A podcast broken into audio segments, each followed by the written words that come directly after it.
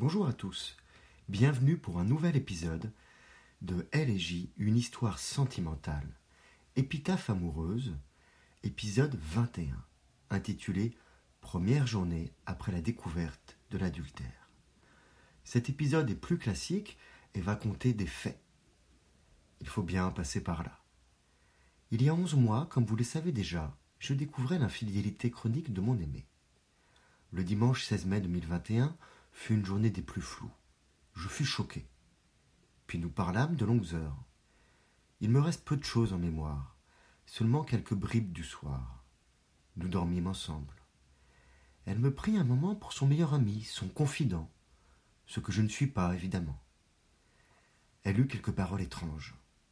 Elle avait besoin de se confier. Elle me dit qu'elle ne savait pas si elle était amoureuse de l'autre, qu'il était peu sympathique et manipulateur. Ce jour-là, comme jusqu'à maintenant, je n'ai jamais rien demandé sur l'autre. J'ai des défauts, mais pas celui de la jalousie. L'autre, en fait les autres, je le saurai plus tard, ne m'intéresse pas. Elle, oui. Et à plusieurs reprises, elle m'en parla sans que je lui demande. Mystère encore de comprendre ses motivations.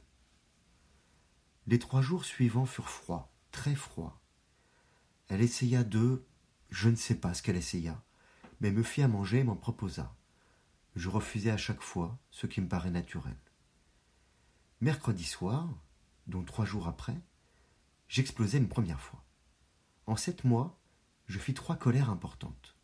Deux me semblent encore aujourd'hui signifiantes et légitimes, une autre, au milieu de ce temps, plus imbécile, mais difficilement évitable, tellement j'ai dépendu de ces changements d'humeur, de ces changements de moment. Ce fut un ouragan.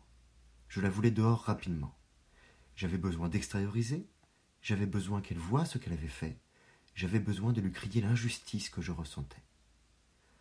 Ce soir-là, nous nous en souviendrons longtemps tous les deux. Entre combats de piques et visages méchants, tout d'un coup elle me dit qu'elle en avait connu d'autres que lui. La minute d'après, elle sortit sur notre terrasse en pleurs. Lui demandant des précisions, elle m'assura que ces derniers propos n'étaient que provocations. Je l'avoue, à cette époque je la crus. Mais ce fut en fait une des rares fois où elle me dit la vérité, car d'autres, il y en a eu. La dispute s'est alors arrêtée. Je sais très bien pourquoi. Elle pleurait, et ça même aujourd'hui j'aurais du mal à le supporter. Le lendemain matin, elle partit tôt, levée à cinq heures.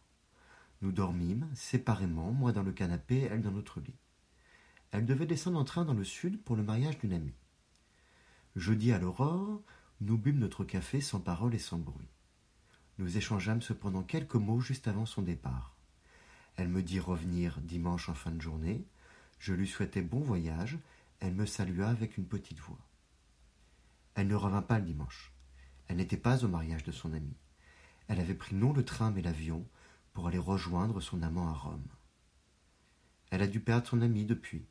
Le mariage était prévu de longue date, elle devait animer une activité.